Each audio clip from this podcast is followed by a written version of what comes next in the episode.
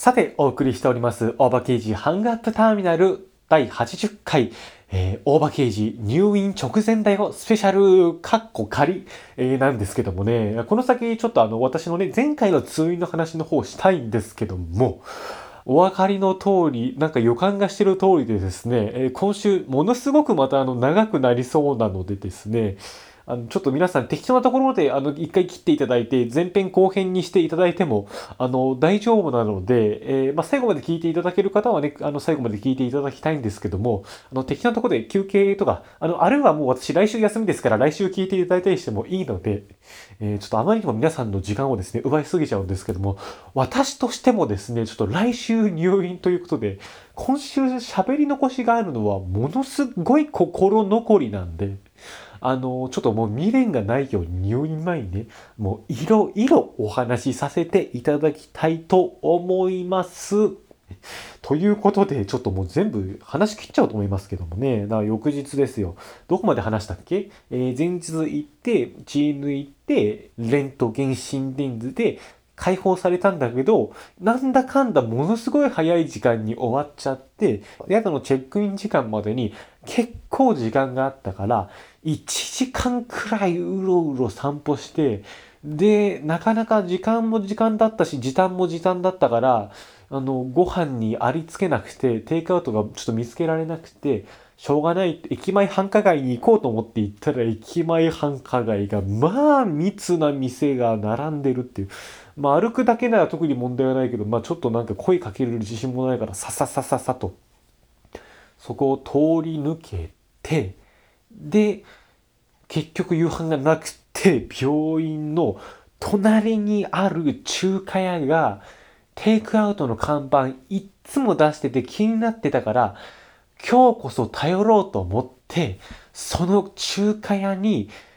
あの行っってみたら、その地下だったんですけど、階段下って、で、テイクアウトのメニューのホワイトボード見つけて、よっしゃ、あんちゃんお願い、来る、右を見る、真っ暗、自動ドア開かない、営業中の札かかってない、残念っていう。そこか。そこまで話して、で、そうだ、病院にもう一回入り直して売店で、ローソンで、鶏天うどんとか、おにぎりとかサンドイッチとか、まあ明日の朝の分も含めてなんか高いけど爆買いしちゃって、ホテルに入り、オリンピックの野球を見、寝たとこまで話したのがね。えー、で、翌朝ね、まあちょっとちゃんと起きれるかななんて思いつつも、寝て、そこそこ早く起きて、で、あのーモーニングショーで松木安太郎さんが日本はスペインにオリンピックの準々決勝で2-1で勝つって言ってんのを聞きながら用意をしてでそうだ思い出した。そう今回泊まったホテルなんかバスタオルが2枚あったから朝もシャワー浴びちゃってっていう。どうでもいい情報でした。でね、えー、またあの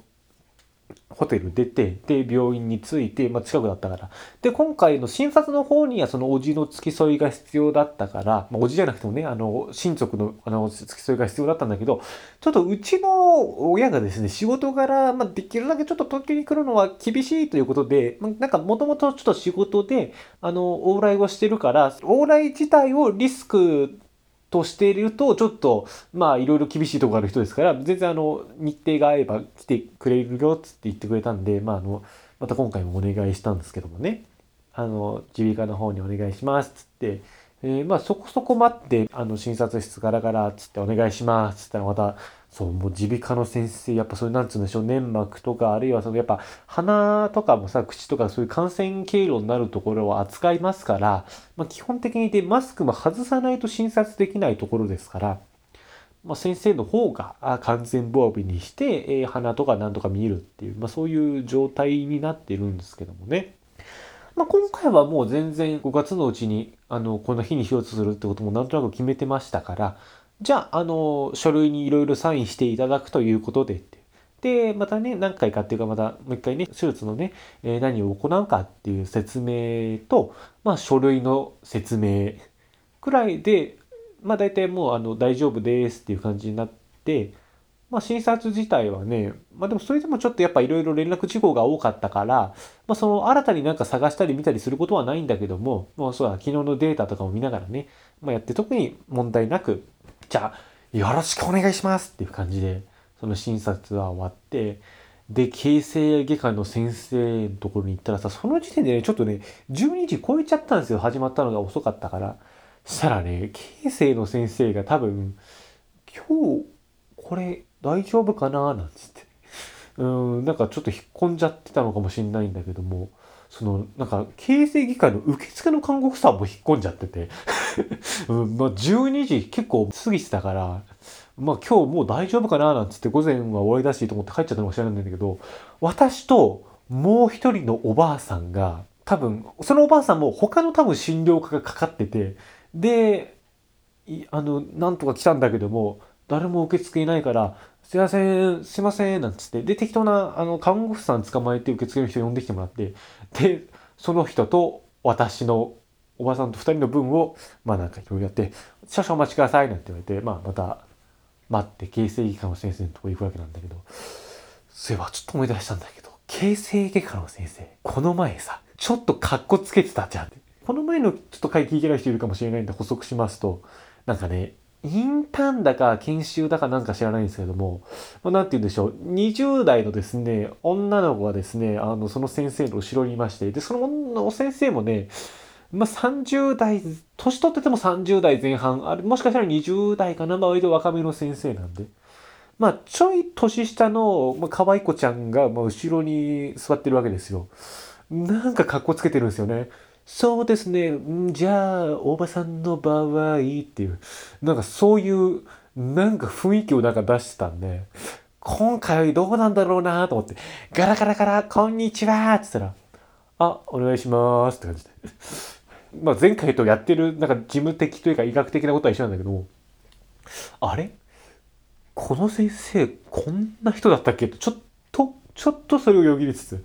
あの、ちょっと鼻の今の状態撮りたいんで、メガネ撮って、あの、写真撮ります。はーい、パシャ。はーい、パシャ。なんつって。なんかそういう、なんでしょう。手術前のね、鼻の形を撮っとくとかさ。で、それを見て考えるみたいなこともするみたいですし、あとね、骨とかも、どうします？削、ここ削ります？それともそのままでいいですつって。だからそういうとこもあって、で、なんかこのね、鼻のこの曲がってるくの字の部分の、くのこの、ちょうど曲がり方のとんがってる部分。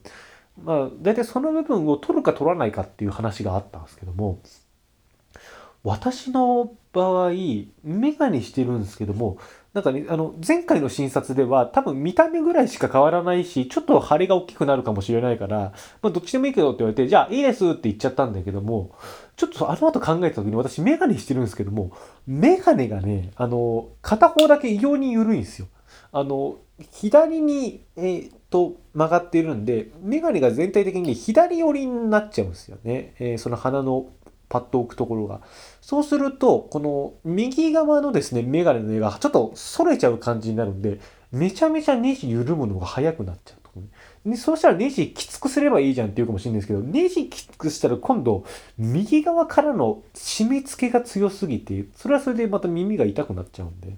だからちょっとそれ、もしかしたら鼻が寄ってるせいなんじゃないかってことに気づき、すいません、前回入ったんですけども、やっぱちょっとメガネがあるんで、削れるだけ削ってくれればピン止まりやすくなるかな、なんつって。ああ、もうちょっとわかんないけど分かりました、みたいな。で、まあ、その同意書類とかもね、渡してもらって、で、えー、あの、形成科の診察も終わって、で、次、その、私今回、あの、お腹の痛みの方の、痛みのケアの方をしてもらわないと、さすがに術後とか辛いと思うんで、えあるいは入院直前にやってもらわないと辛いと思うんで、そのね、病院に、まあ、ペインクリニック的なものがあって、まあ、ちょっと呼び方違うんだけども、ペインクリニック科って、まあ、痛みのね、えー、まあ、半分麻酔じゃない、半分麻酔か半分そういう痛みの専門みたいな、えー、科目、診療科があるので、まあ、そこにね、午後お世話になろうということは決めてたんで、で、まあ、ちょっとそれまで時間ある間に同意書類をですね、やっぱその先生としても、さすがに親御さんも同意書類を読んでないと、まあ、あんまサインしない方がいいんじゃないんですかねみたいな。なんか、ニュアンスだったんで、で、送るとかっていうのも、まあその日出さないものはいいんだけども、その日出すものを送るとかっていうのも、ちょっとめんどくさかったんで、えー、その、書類を写真に撮って、で、あの、送ってみてもらうとかならいいですか？って聞いたら、それは構わないんで、それでお願いしますって言われて、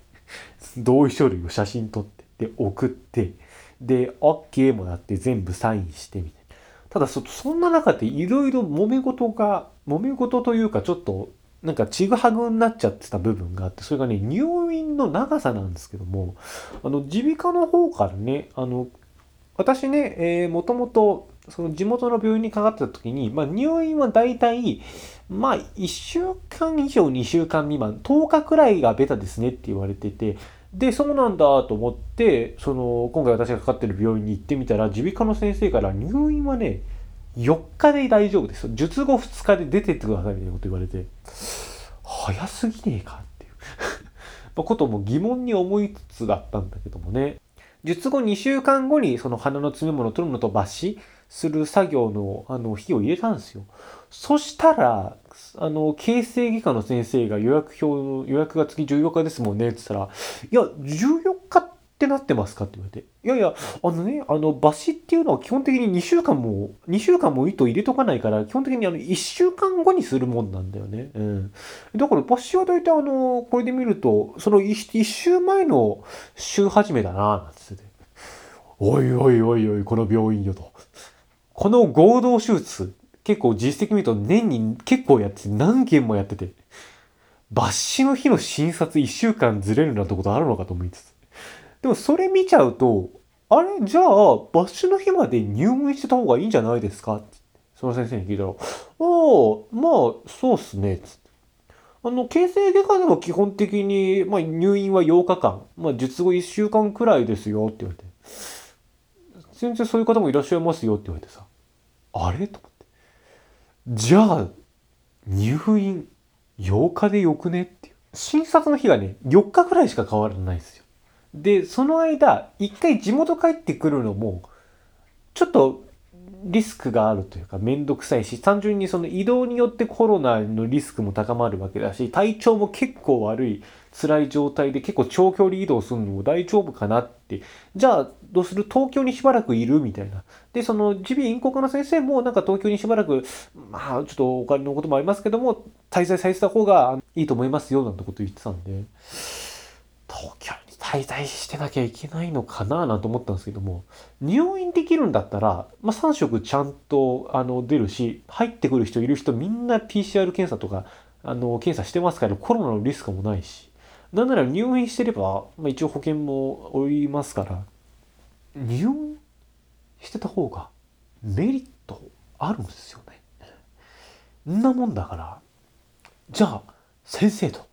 とりあえずじゃあこの次のね、えー、手術2週間後の抜歯の予定は、あの1週間後にとりあえず変更してもらって、入院もじゃあ、この8日でお願いできませんかって言ったらさ、あ、それはね、耳鼻科の先生の判断なので、耳鼻科の先生のところでその、形成の予約の日も変更してくださいって言われたの。そんなことある？うん。しょうがねえかと思ってさ。まあその同意書類をさ、午後の診察が始まる時間までに書いてさ、で、それをその耳鼻科の窓口に出して、ちょっと日程について先生と相談があるんで、お話しさせてもらってもいいですか？その耳鼻科の窓口の人に言ったら、ああ、わかりましたと。まあしばらくお待ちくださいって言われて、で、仲間違いどうぞって仲間違い行ったんだけどさ。なんか呼ばれないんだよ。うん。で、なんか午後の予約入ってた人が、一人二人とその先生と書いてて、だからもうそこでね、1時間くらい待ったかな。あまあ、45分くらいか。したところでなんか看護師さんがガラってきて、あ、ごめんなさい、なんか書類が足りなかったんですよね、つってこれですって言われて。なんかあの気づいてなかった書類不備が発覚するっていう しかもそのコロナの入院前に必要ななんか書類を、コロナ関係のなんかその検温表とか渡されるっていう。おいおい、それ忘れてるんじゃないぞと思いつつ。いや、違うんですよ。あの、入院のなんか日程について、形成以下の先生とちょっと相談して、で、それちょっと伝えるのは耳鼻科の先生でってことで、みたいなことをなんとなく言ったら、あ、そういう話もあるんですか？待ってくださいって言われて。なんか、伝言ゲーム失敗してんのよ。うん。伝言ゲーム大失敗してて、あの、違う書類不備が見つかっただけっていう。で、もしかしたらそのことが形成映画の先生からの話だと思ったのかな？うんま、わかんないけども。また待ったんだけどさ、その先生のとこにさ、違う患者さんが結構吸い込まれては出てって、吸い込まれてっては出てってしてるわけよ。あの、ちょっと割り込ませてもらえないかな？って思いつつ待つしかないわけですからね。うん。いや、そんな大層な用じゃないんだけども、なんなら次、ね、ペイン科の方行かなきゃいけないんだと思ったら、なんか看護師さんがガラガラって言って、どうされましたって言って、あ、そのね、なんか、形成外科の先生に言ったら、なんかその術後の診察のタイミングと、入院の日数がカクカクしかじかって言ったら、確認してきますね、つってしたらさ、また看護師さんがバーって出てきてさ、入院は4日間ですよって言われて、あ、だから、その件について相談があるんですけど、んじゃあどうぞみたいな感じで門が開かれて、えー、まあその耳鼻咽喉科の先生と打ち合わせ。またちょっと日程調整っていう。まあ、できればできれば週明けまで入院してたいんですけどつって。うーんつって。うんまあ。手術後のことは経過によるので分かんないですけども耳鼻科では基本的に4日ってことになってるんですが、まあ、形成の方がそうおっしゃってるならばうんまあでもそれもそんな必要かって言われると特にやることがあるかってうんつってもなんかおじも、まあ、やっぱあのちょっと入院させてもらえた方が安心なんでつって。うんつって。分かりました。じゃあ週明けまで希望って書いときますねっていうなんかうやむやな感じで終わったんで、もう本当私何日入院するのかわからないんですよ、うん。そういうこともあるって。まあ、確かに入院ってあまりいつ出れるかっていうのはね、術後の経過に読んでわかんないんですけども、目安がバラバラっていう。あと、あ、形成の方の診察は、あの、一週前で、あの、新しい予約表を出してもらって、ありがとうございます、なんつって。その時点で、ペインクリニックの受付が他の回よりも早いんですけども、ギリギリになっちゃって、で、慌ててそのペインクリニック会行って、ちょっと多いんですけど記入してください。ドーンってって問診票。軽い本くらいの量あったよ。で、なんか書いて、えー、どれくらいの距離歩けますかとかってて。まあ、ちょっと短めに書こうかなっていう、まあその自分の体調の中でも辛い日を目安に書こうかなって思ったんだけども、待てよ、でもこれ。もしかしたらもしかしなくても、病院と駅の距離より短かったら説得力なくねとか思って。駅までどれくらいの距離だろうと思って。それよりもちょい多いくらい書いといたりして、ね。私も結構体調によって歩ける幅違うんで。日によってはもう5キロくらい歩けないことはないんですけど。日によっては全く歩けない日もあるから。まあそれで歩いたところで体調悪くなるからね。まあどこを基準とするのかわかんないですけど。例えば家事とかもね、えー、これができる1から5レベル3とかなんかえー、これができない1から3レベル2とかなんかそういうこともいろいろ書きながらさやったらさもうペインクとしても長いと思ってんだろうね。看護婦さんが来てまああのあの簡単に書いていただければいいんで、えー、早くめにお願いしますみたいなこと言われちゃって。でもちょっとここで問題があったのが入院の窓口なんて言うんでしょう。入院申し込みセンターみたいのがあってで、その終わる時間も4時半なんですよ。で、その時すでに3時、えー、問診票書いたりなんでし20分くらいだったから、だんだんそっちの方の時間が迫ってきてて、で、そのことを窓口にあの相談したら、ちょっとまあ、なるはやでやりますんで、とりあえず来てダメだったら一回抜けてくださいみたいなこと言われて、了解で、めちゃくちゃ問診票書いて、で、仲間違いで待って、したらまた仲間違いでも呼ばれなくてさ、まあ結構他の患者さんもいたし、で、私もう時その時も相当、相当そのいろいろ体調が悪いっていうか、お腹の方に負担かかってますから、激痛も激痛で、座ってられなくなっちゃって、で、もその病院の椅子にね、横になりながらさ、待ってたんだけども、あの、で、おばさんどうぞって言われて、行ったらさ、若い先生だったんだけども、まあ、その時もうね、4時近くて。で、まず、カクカクしかじか回る回るっつって。4時半までに一回その入院受付センターに行かないといけなくて、つって。そしたらその先生もさ、あっちゃっつって。で、私も、ちょっと、入院多分受付結構かかると思うんで、もしかしたら、あの、私ちょっともう、あの、会心とかもあるんでいないかもしれないです、つって。もしかしたら他の先生になるかもしれないです、つって。まあ、これまでの経過話して、で、まあ、いろいろ見てもらって、で、とりあえずですね、入院中に、あの、痛み止めの、まあ、麻酔というか、痛み止めの処置が、えー、できることになりました。本当はその日一回麻酔打って試したかったんだけども、私がですね、ないといけなくて、で、結構こういう麻酔って病院によるんですけども、しばらくはね、打った後しばらくは安静にしてるのが、まあ基本なんですよね。まあ20分、30分とか。うん。なんで、それとかもやってる時間ないんで、それはちょっと今回なしなんですけども、まあ、ちょっとそれは実際試して、あの、試してってまあそんな失敗するとか逆に痛くなっちゃうとかないから、うん。ちょっとポイント外れたかなくらいのもんだから。で、その前に違う病院でも、地元の病院でもやっとくから、まあそれはまあそれとして、えー、まあいろいろ話聞いて、で、その先生にやっぱこの鼻が曲がってるのが原因ってありますかね？ズバリ予想でどうですかつって、まあその具体的な根拠なんてものは全く誰に聞いてもないですから、ぶっちゃけどうですかって聞いたら、いや、あのね、お腹でこの、なんでしょう、肋骨とかこの横隔膜のあたりとか、やっぱ呼吸ですごい負担かかりますから、ゼロじゃないですと。術後とかも、鼻が、呼吸器が、横隔膜が前提で、あの、ちょっとストレッチみたいのも考えてみましょうっていう、非常に、あの、明るい返事をいただいて、お、これはもしかしたらいいかもしれないなっていう、なんかその先生も純粋にどの筋肉かどの方向かみたいな。なんか結構考えてくれたんで、わ、これは明るい兆しが見えたぞっていう。もし鼻で治らなくても、ペインクリニックかかってれば、もしかしたら道開けるかもしれないぞと思って、じゃあすいませんっつって。えー、その先生も二人ですいませんっつって、まあ私の、私の方が悪いというか、まあなんかいろいろもう病院、病院がもうどうしてもこうなっちゃうから誰も悪くないといえば誰も悪くないんだけども、すいませんっつって、で、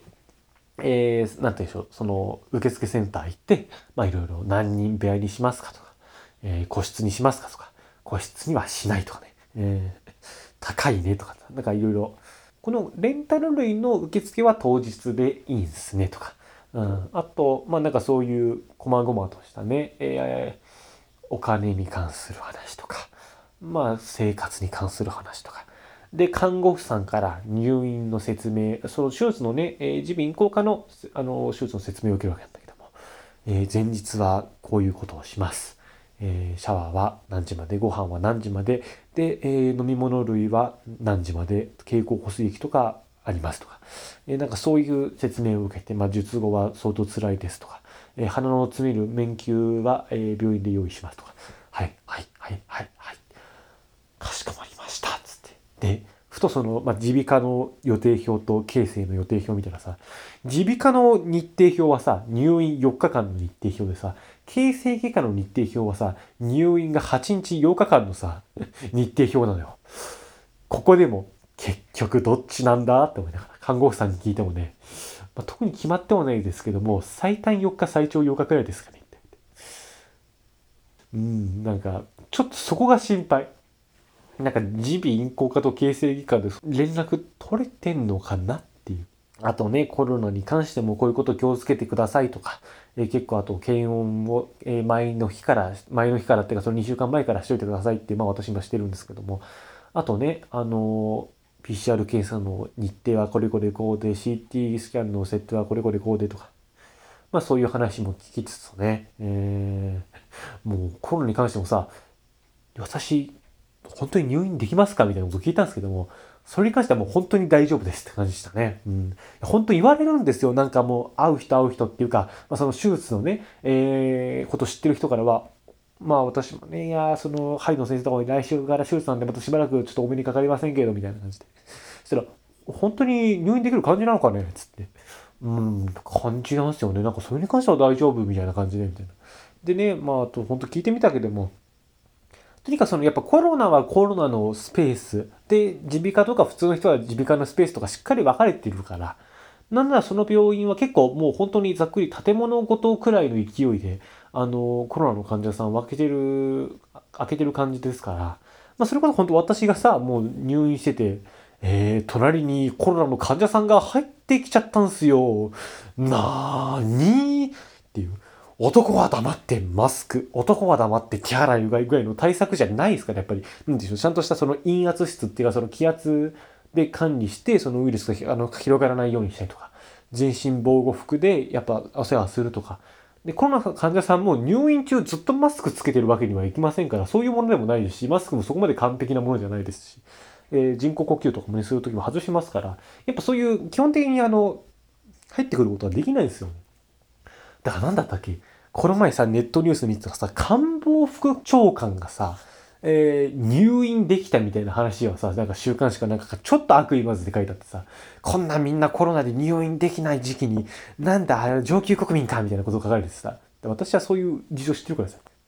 まあ、違うね。まあ、ある意味ね、その今日本の医療体制っていうのは、そのコロナの患者さんをその柔軟に受け入れられない。それはもう感染症上、まあ、難しいことだし、その設備を広げるっていう、まあ、なんていうか、そのコスト上、まあ、それも非常に難しいっていう、そういう問題はもちろんあるけども、まあ、それは一つまだ現状の解決しきれてない課題としてかあの解決しなければいけない課題だとして、で、現状どうかっていうことを見たときに、そういうコロナ以外だったら、割と入院できなくもないっていう。基本的にやっぱ感染症の患者さんは完璧に分かれてますから、そんなやたらめったら普通のその病棟もぎゅうぎゅうなわけでもないですから。ねえ、だからそんななんか悪意ある書き方しなくてもいいのにと思いつつ、あれ？もしかして私特権階級かなとか。それはないんだよ。なんちゃってみたいなね。まあそういうは冗談なんだけどもね。えー、だからまあなんか。まあそういう打ち合わせをして、じゃあ入院の手はずを整えて、そうだ、ペインクリニックか帰んなきゃと思って。やっぱり私もさ、やっぱ鼻詰まって呼吸ができてないからね、ずっと喋ってるとね、なんか酸欠みたいになってくるんだよね。なんかね、手がちょっと痺れてくるというか。これもね、多分この問題の一つだと思うんで、お腹が治るかわかんないけど、こういうとこはね、治ると思うんだけども。で、ペインクリニック科に戻ってもうすいません、つって。そのね、ペインクリニック科の多分、トップみたいな、あの、40代くらいのですね、あの、女性の女優さんの方がですね、いらしてまして、えー、担当変わりました。ねえねえと申します。とね、ああ、お願いしますって感じだったんですけども。いや、その後の診察がね、私史上最悪の診察になっちゃって。というのもね、おじが、あの、あまり私のこのお腹の痛みでの病院のかかり方みたいなの慣れてなくてね。まあ、基本的にちょっとね、私の場合ですね、病院にかかるときになんかテクニックじゃないんだけども、ちょっと、やっぱ診察の中で、なんか踏んではいけない、なんかちょっと地雷的な、なんかものがあって、ね、例えばその、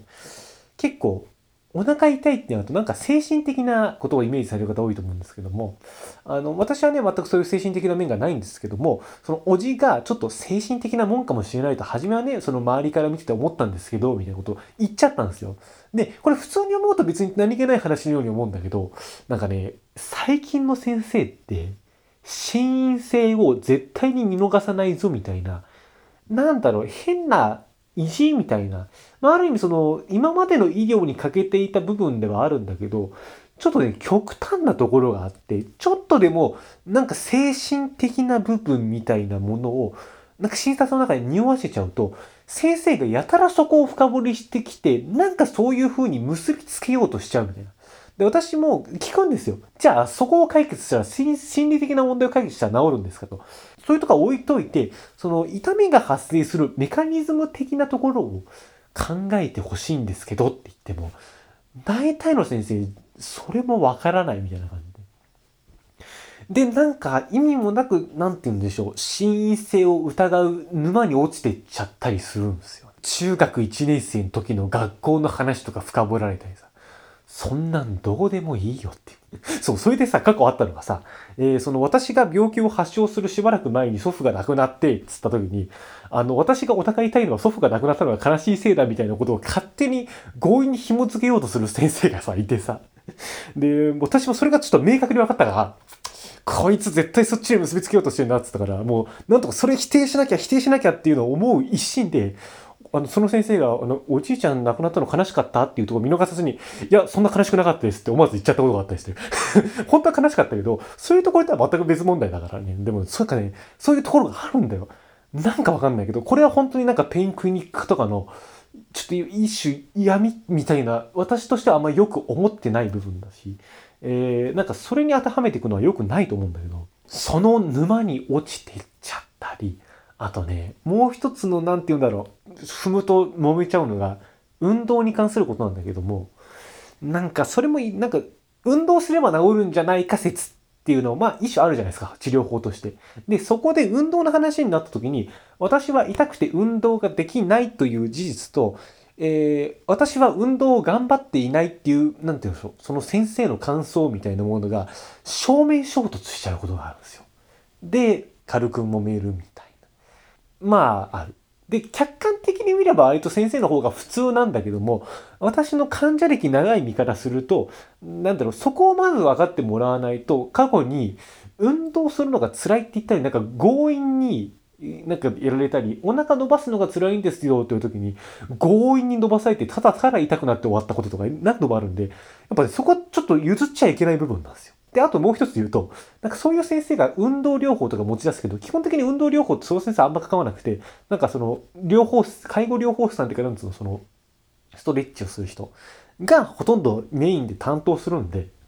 その先生が責任持つっていうとそこまででもなくて、単単純に運動療法のその、療法士さんを私が困らせちゃうっていう、その、いやーこれ見て、いて、いて、いて、いて、なんて、じゃあちょっと何もできないかもしれないみたいな感じになっていて、先生から、もうちょっと頑張れないみたいなこと言われて、いや、だからその頑張るとか頑張らないとかじゃなくて、純粋に悪化するんですよ。なんかね、だからそういうので、あの、過去いろいろ揉めたパターン、揉めたっていうかなんかもう正面からぶつかっちゃったパターンなんですけど、3つくらいそこぶち当たっちゃったりして。で、そのまたさ、おじも素人だからそっちに加勢しちゃうんですよ。先生に火に油を注いじゃって、ああ、これ困ったと思ったんだけども、あの、入院前麻酔打ってあげるよっつったから、まあ、いっかっつって。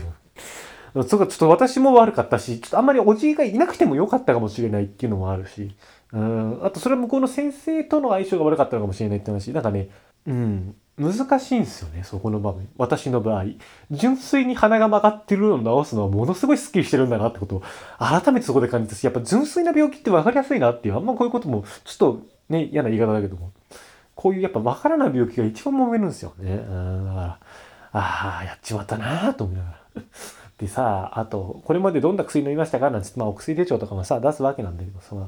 ああ、漢方とかも飲まれてるんですね、つうんだけど、私もね、漢方これまで結構飲んでるけど、あんまり聞いたことがないんですよ。そうなんですよね。私も漢方ね、あんまり相性良くなくて、結構ね、治らないっていうか、症状も全く変わんないことが多くて、で、まあ大体飲み終わってって感じなんですけども、って言ったら、でもさ、その先生が言うの、ああ、でも、この先生、あの、この漢方どの方に出していただいてます？なんつって、あ、あの、地元の中からこれこれこういう主治医ですって言ったら、ほう、結構いい線ついてますね、みたいなこと言うのよ。で、当時は、へえ、いい線ついてんだ、あの先生、漢方詳しいんだな、地元の先生なんて思ったんだけども、帰ってからふっとした時に気づいたんだけど、いやさ、普通、線がいい漢、漢方の処方が線がいいってさ、それさ、治ったり症状が軽くなった時使わないっていう。うん、治ってないの。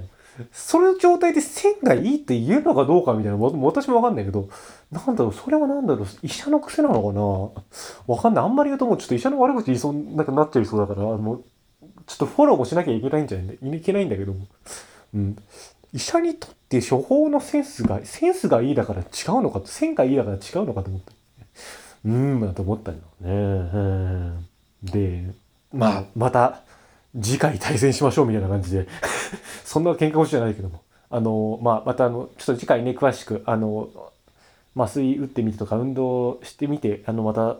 あの、入院中しっかりやりましょうみたいなことでまとまったんで、えー、それで愛したんだけど、おじが、その火に油を注いでたおじと今度揉めるっていう。あの来ていただいてありがたいんだけども、やっぱね、私のちょっと采配ミスだったかなっていう、そこに関しては。本当に反省してるっていう、そういうところがあるんですよ。で、そのやっぱ普通にその客観的な普通の人から見たら、やっぱ誤解というか、あなんかそういう、なんでそこをもっとこうっていうのがあるんだけど、私はそこを、なんだろう、乗り越えた上で言ってるってことをなかなか理解してもらえないみたいな。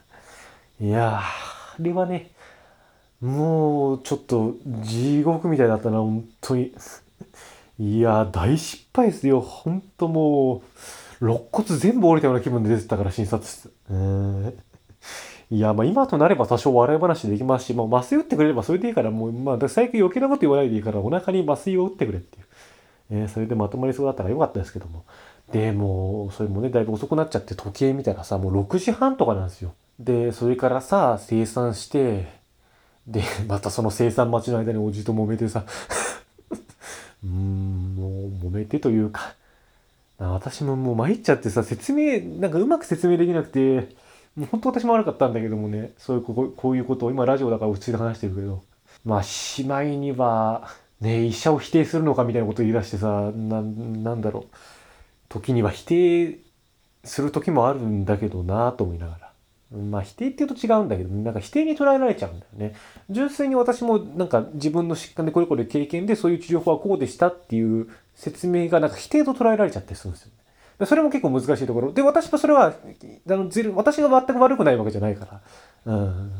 でもその先生が全く何も見る前からあのこういう治療って痛みの治療っていうのはあの患者さんと医者の50-50ですよみたいなこと言われていやちょっと純粋に何がどう悪いのかっていうものを見る前に50-50っていうのはちょっと違うんじゃないかなとかなんかそういうちょっと引っかかった部分とかいっぱいあったんだけども、まあ、本当にその痛みの治療っていうのは時に運動療法とかそれは自分の努力とかも必要だしまあ確かにそれ間違ってはないんだけど診察始まって、その特にその、なんとなく軽く見たくらいで50-50使えるとちょっと私もイラッとくるっていうか。だってさ、あの、本当は骨折してて、だって私の病気がどういう問題で何かどうなってるかなっていう見立てもないのに、なんか私になんか多少押し付けてきているっていうか、うん、なんか判断する前からそれ言われるのも、なんか、うん、納得できないんですよね。それ多分だって本当は本当はなんか胆石なのにお腹が痛いですって先生言って、まあこの先は私とあなたの50-50になると思うんですけどっていう。だから腕本当は骨折してるのに、ああ先生ちょっと腕痛くて続け、まあこういう痛いのはあなたと私の50-50ですけどって普通言わないじゃ ん。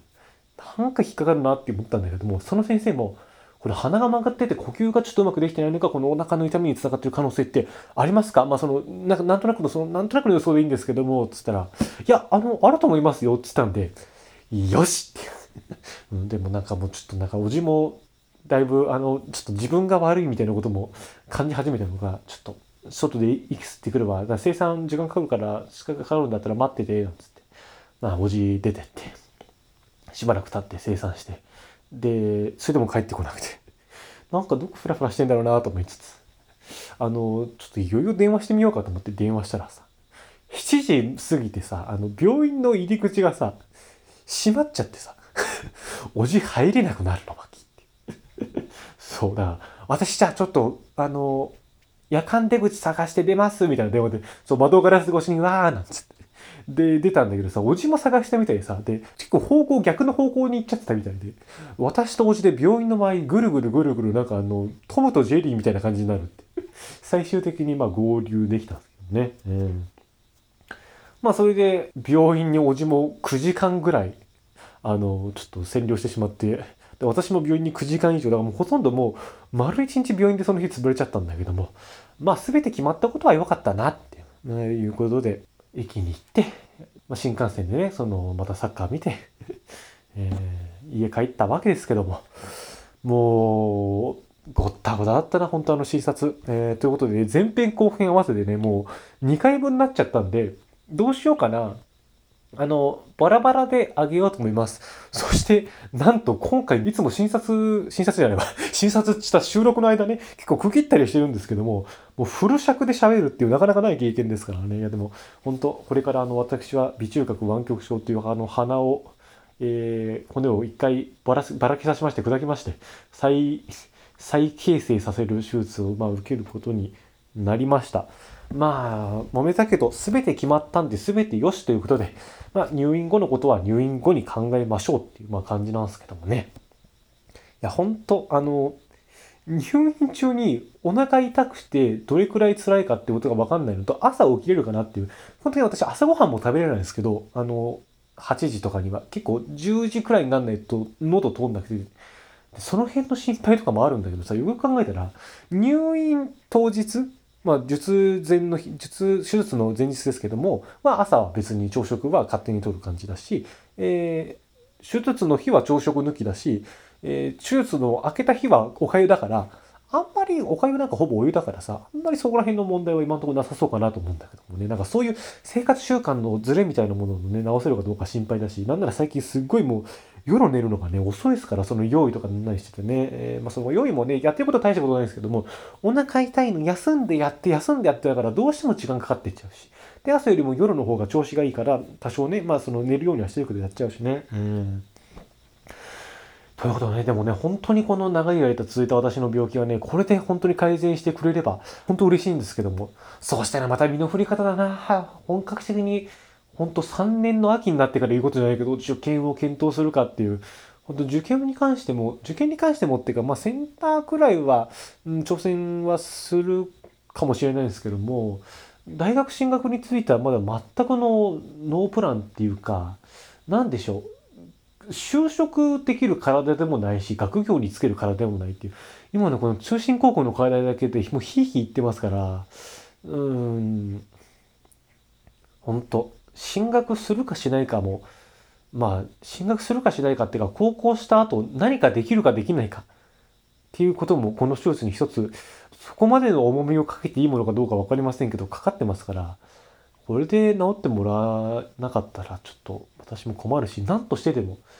鼻のせいにしてもうなんか直しちゃおうかななんてことも思ってるんですけど、やっぱね、自分の体の、それは自分の体であっても物理的な問題なんで、そこに関しては、うん、まあ本当神頼みですよね。えー、もうあの地元のお寺とか神社とかに、お参りして、えー、行こうと思います。ということで、大場刑事ハングアップターミナル第80回、括弧後編。どうする？これ81回にしちゃう？?80 回でいっか80回後編、えー、そろそろお別れのお時間となりました、えー、それではですね、私が来週入院手術を行いますので、えー、次週のですね、ハンカップターミナルの配信は完全にお休みになるほか、え術後の体や声の調子、えがちょっとわからなかったり、その他のね、また普通に診察とかが入る可能性もあるため、えー、大場刑事ハンガップターミナルはですね、まあ、ちょっとあの9月いっぱい、それから10月もちょっと不定期という形にさせていただこうと思っております。えー、そして次の投稿はですね、ちょっとわからないんですけども、9月の20日までに1回はできてたらいいなと思います。まあ、あの、そんな私が重く考えすぎてるだけで、えー、案外その早くできるかもしれませんが、なんでしょう、半額ターミナルはそこそこ編集とかさ、しているんでね、その環境の関係で あの、ちょっと間が空く可能性もありますが、なんかね、ちょびちょび、あの、声の方はヒアとか、あの、あげたいと思っておりますので、まあ、その時はなんか恋日記だと思って聞いていただけたら嬉しいです。えー、ここまでのお相手は大場圭一でございました。それではまた術後お会いしましょう